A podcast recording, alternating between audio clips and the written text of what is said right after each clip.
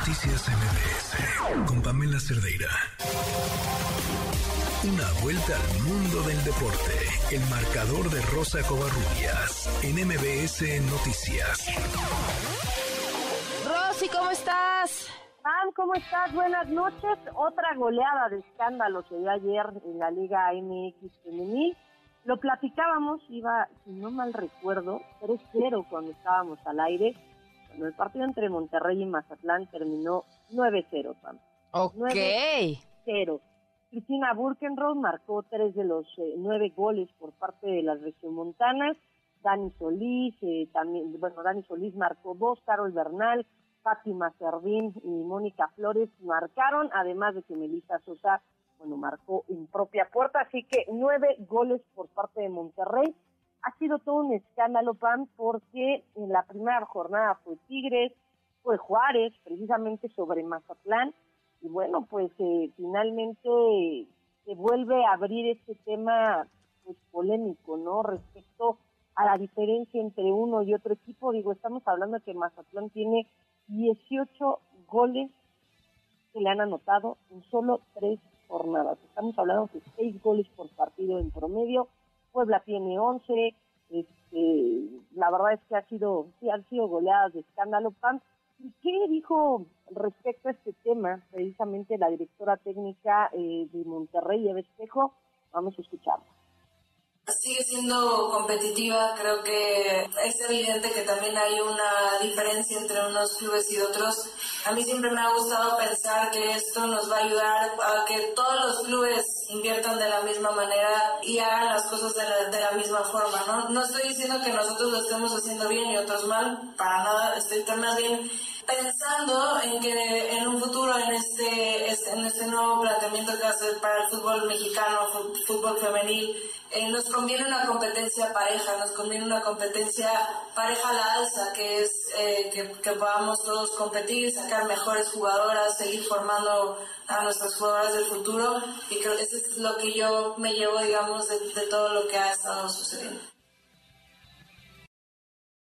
Eva, porque se ha hablado mucho de poner un tope salarial, PAM, y lo que menciona es muy cierto. ¿Por qué no mejor, en lugar de ponernos un tope salarial, a quienes sí le han invertido desde el día uno al fútbol femenil, a quienes se han preocupado por desarrollar jugadoras o por comprarlas, porque hay que decirlo, en la primera temporada Tigres, Monterrey, se hicieron de, bueno, en la segunda temporada Tigres, Monterrey, hicieron de, de, jugadoras que estaban en, selección mexicana, incluso Toña Is, quien vino a dirigir de España a Pachuca, lo mencioné en algún momento, ¿no?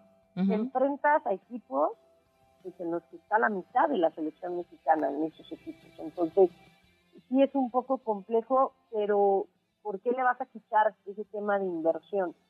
Claro. interés a equipos como Tigres, como Monterrey, como el mismo América, Pachuca, eh, el equipo de Chivas, ¿no? Que, que, han invertido y que han desarrollado y que tienen fuerzas básicas y que están sacando jugadoras, ¿por qué las vas a, a limitar y hay equipos que no tienen ni siquiera el mismo interés que en los equipos varoniles y ya no hablemos de aquellos que ni siquiera tienen interés en sus equipos varoniles, ¿no? Que, mm. tienen nada más para ahí pues medio pelear y pues competir en la liga. Mucho debate esta temporada, Pam. No va a ser la, la última goleada, seguramente estaremos viviendo más en el transcurso de los días o bueno, de las jornadas. Y nada más mencionar, ayer Chivas venció 2 por 1 a Santos. La mala noticia para el conjunto del rebaño fue que Licha Cervantes se lesionó. Todavía no sabemos cuál o de, qué gravedad es la lesión de Licha Cervantes. Y Tigres, eh, bueno, pues el día de hoy vence 2 por 0 al conjunto de Puebla, Monterrey y Tigres eh, siguen invictos, al igual que Juárez, al igual que Chivas, al igual que América pero la diferencia de goles tiene a Monterrey en el primer lugar de la tabla general. Hablando de la Liga MX PAN, el día de hoy, eh, bueno, pues se dio a conocer que eh, Diego Lainez está muy cerca ya de firmar con el conjunto de Tigres. Hay que recordar que él se fue a Europa siguiendo este sueño de jugar en el fútbol europeo, no tuvo un buen paso por el Betis fue trasladado al Braga en, Portugal, tampoco le fue bien y bueno, pues ahora parece que va a regresar con el conjunto de los femeninos, que por cierto tienen ahí un tema medio medio raro con Florent Van, este francés, eh, que el día de ayer se dio a conocer, dio a conocer la, la eh, el, club que ya no pertenecía, que ya no entraba en planes del entrenador. Hoy Tobán se aparece en el entrenamiento con un abogado para que no lo acusen a, a él de abandono pues, de trabajo, ¿no? Para que no le digan que él no se presentó a trabajar. Y siguiendo con la Liga MX femenil, pero con un tema legal que va más allá, que va para la FIFA. El día de hoy la, la FIFA rechazó la petición de la América para castigar al Club Independiente de Argentina, esto por los adeudos que sostienen por el traspaso de Cecilio Domínguez por 5.6 millones de dólares desde el 2019. América apelaba que le tenían que quitar puntos e incluso la categoría en Argentina, pero FIFA ya le dijo que no, ya recibió el fallo a su favor por parte del TAS en el mes de noviembre y el cuadro sudamericano tiene como fecha límite para liquidar las deudas hasta finales del año pasado, así que pues seguirá este tema ahí ventilándose y siguiendo con el fútbol varonil, con el fútbol mexicano varonil, el día de hoy eh, Alejandro Cerdeja se presentó, uno ya entrenó con el equipo de los Estados Unidos, que va a tener dos partidos amistosos, uno contra Serbia y el otro contra Colombia.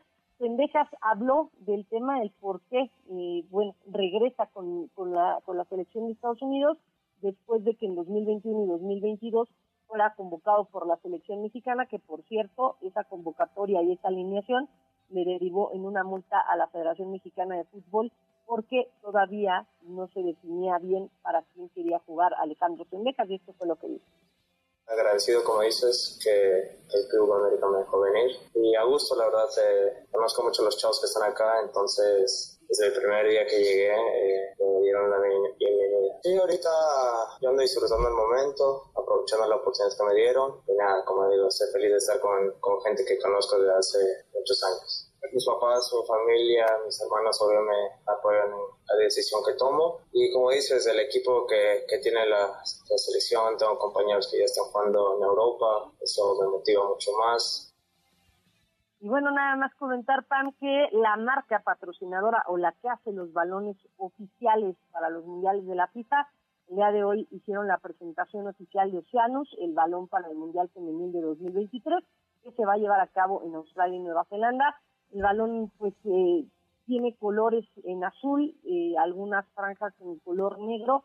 Estas franjas en color negro simulan las montañas de Nueva Zelanda, así que pues, ya prácticamente estamos a menos de seis meses de que empiece a rodar el balón en Australia y Nueva Zelanda para el Mundial de Fútbol Femenil.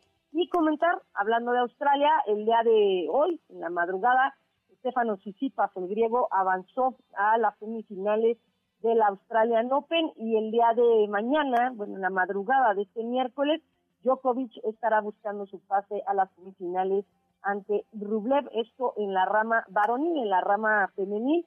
Victoria Zarenka clasificó ya a los cuartos de final y Zabalenka y Besic se están enfrentando en estos momentos y aquí también saldrá otra semifinalista del Australian Open. Pan, Pan, la información deportiva.